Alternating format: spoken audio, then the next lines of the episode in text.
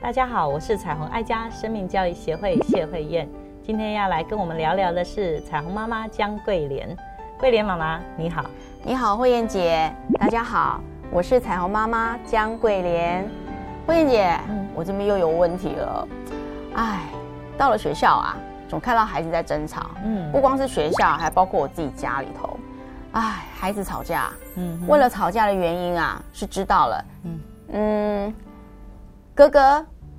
认为弟弟拿了他的东西，那弟弟也不承认，那最后啊，再仔细问下去，确实是真的拿了哥哥的。嗯，可是呢，弟弟却说，哥哥的东西也不是他自己的，是人家给的，怎么办呢？这个就必须在所有权的定义上面了。如果这个东西是属于哥哥的，你要拿他的东西，就必须经过他当事人的同意。我想家里也需要有规则，国有国法。家要有家规。如果我们的孩子不懂得游戏规则，他怎么样能够走到更宽阔的社会端与别人交往呢？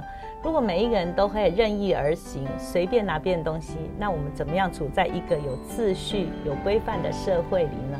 所以，当孩子发生这个问题的时候，父母亲你就要介入，必须要理清楚动机。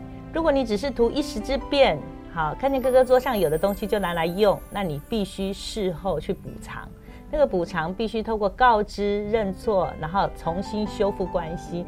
如果我们的孩子发现他犯错了，可是要硬凹到底，好，那这个父母亲你就必须严严管教。因为小时候我们需要创造很多成功经验，可是当我们错误的经验也不断的每一次都逢凶化吉的时候，那就很危险了。我们的孩子游走在法律的边缘，游走在有很多的可能性，他就会投机取巧。因为谎言会带动另外一个谎言，我们就在这样子的遮掩底下安然度过，我们就会以为原来我耍一点小技巧，我是可以安全过关。那这是非常要不得的，这也是一个会造成我们以后人格里面很大的瑕疵，在我们未来与别人交往或是在做事业的时候，会创造很多不容易成功的拦阻。那与其这样，不如在我们童里面，在犯小错的时候能够被指正出来。当我们做错的时候，有大人告诉我们这是错的，需要改正，我想很快就可以面对。可是如果从来没有人指正过我，我就会以为，哎，原来耍耍技巧是可以成功的。那这是一个非常危险的品格瑕疵哦。是，可是孩子还是不认为是他的错啊，总是他会有很多的理由，百般的理由啊，叙述啊，那都不是他的问题，而都是因为别人伤害他的。所以他做的每一个举动跟每个行为都是有理由的，那又怎么办呢？嗯，这是需要从很多面来观察这个孩子，他是不是一个比较没有办法负责任的孩子。所以你需要缩小范围，让他知道什么样责任，什么叫做归属。比如说，他拿了哥哥东西，那个东西的定义是不是属于哥哥的？要重新修正。如果他能够服从，他也能够认同，他就必须按照这个游戏规则、这个社会秩序来遵守。那当他犯错的有抵触的时候，就没有任何的借口，因为你刚刚提到的问题一定不是一天造成的，那是一个漫长的养育的过程。如果孩子每一次都搞不清楚是非观，跟价值系统，那我们的孩子活在一个是非不明里面，他其实是混乱的，嗯，所以当他发生事情的时候，他就会怪天怪地怪他人怪学校怪所有环境，那这样的孩子其实不会真正快乐，那成功离他就更遥远。所以，亲爱的父母，你要看重这件事情。嗯，管教不是他发生错的时候才管教，而是他在迷惑或是不确定当中，你就要伸手，你就要开始介入做管教，让孩子重新去思考什么是属于哥哥的，什么事情是属于你的责任范围，让他理解，如果当事情发生的时候，承认错误，去收拾后果，比去狡辩或是扩大问题，更能够赢得我们重新。呃，爱你，或者是重新去修复关系，所以其实诚实，然后去面对他的错误，去承认，然后去承担后果，这是一条比较直接迈向成熟的路。但是如果我们发现这个迂回啦，哈，或是推卸责任呐，仍仍然可以找到呃个可以路径走的话，那这是一个很危险的，让我们的孩子以为说，原来不被骂是一件重要的事情。那即便我被骂了，我仍然是父母亲心目中的好孩子，我仍然是哥哥姐姐心目中最好的弟弟妹妹。那我觉得那个关系的修复，让他发现原来承认这件事情并不是丢脸。也并不是从此以后我就没办法做人了，所以让孩子去勇于面对问题，能够扛起属于他的责任。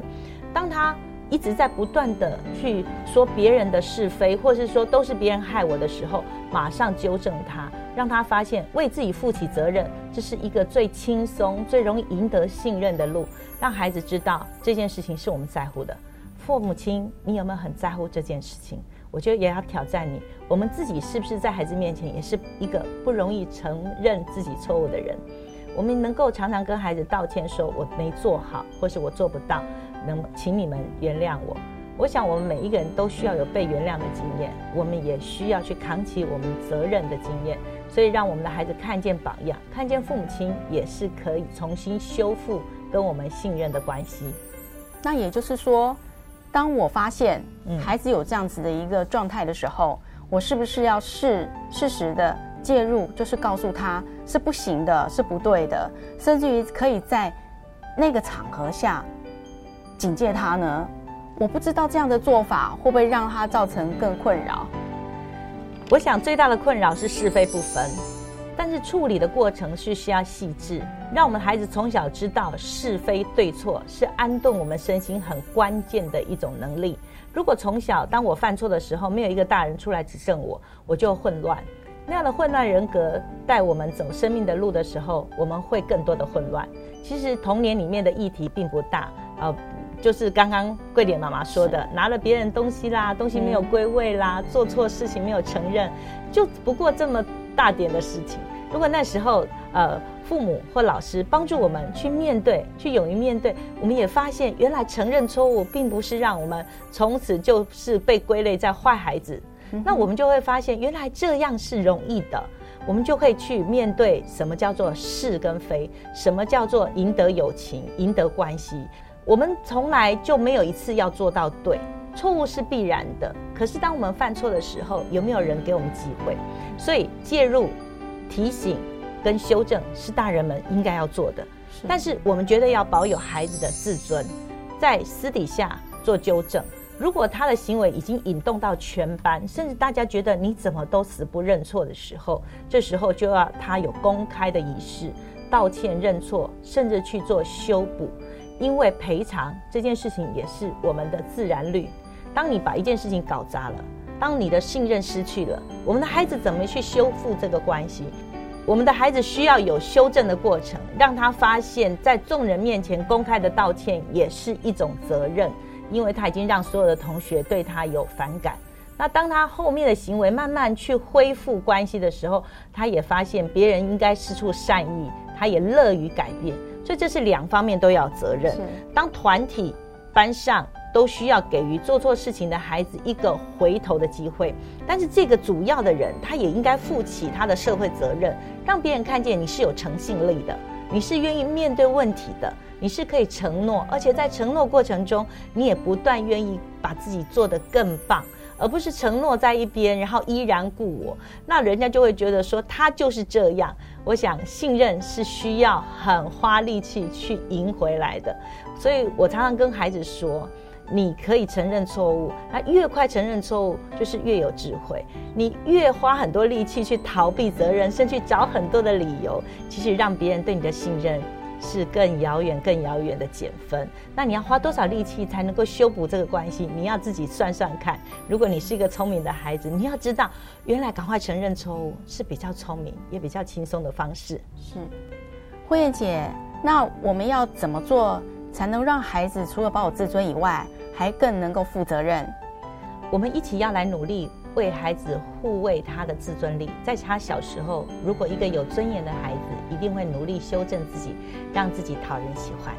如果一个孩子没有尊严的话，我想他的整个行为会非常的放纵，那我们就很难想象接下来他会出更大的问题，让我们收拾不了。所以一定要捍卫孩子的尊严，告诉他你犯错了，但是你仍然是我们心目中那个宝贵、可爱而有价值的孩子。为着这个尊严，他会努力去修正他跟别人的关系，他就不会到处的推责任或是嫁祸给别人。如果这个事件发生的当下，亲爱的父母，我们绝对不要放过每一个管教孩子的机会。当孩子犯错的时候，他需要我们帮助他去纠正他负向的行为，鼓励他朝向一个正向的发展。所以，我们必须抓住每一个当孩子还在推脱责任或是嫁祸给别人的时候，我们一定要把它拿来好好的追究到底。童年里面无外乎几件事情，只要过了，我们就知道孩子发现。真实的我是这么样自在又从容。另外一个部分，我们要帮助我们的孩子创造一个友善的环境。当人犯错的时候，最重要的是别人怎么给我们机会，所以我们也要常常饶恕别人，宽宏大量。所以当我们犯错的时候，一样别人也会这样对我们，我们就会知道。原来我们是可以犯错的，所以我们的孩子就不会因为害怕被责备，以至于遮掩或说谎或逃避或是硬凹哈，然后狡辩。那我想我们都不乐见这样的孩子，因为迈向我们的目标跟我们的梦想的过程，品格是最重要要被检视的。所以如果我们的品格有瑕疵，那我们的孩子离梦想就更遥远。所以鼓励所有的父母看重孩子的生命力，让每个家庭。婚姻更亲爱，儿童生命更精彩。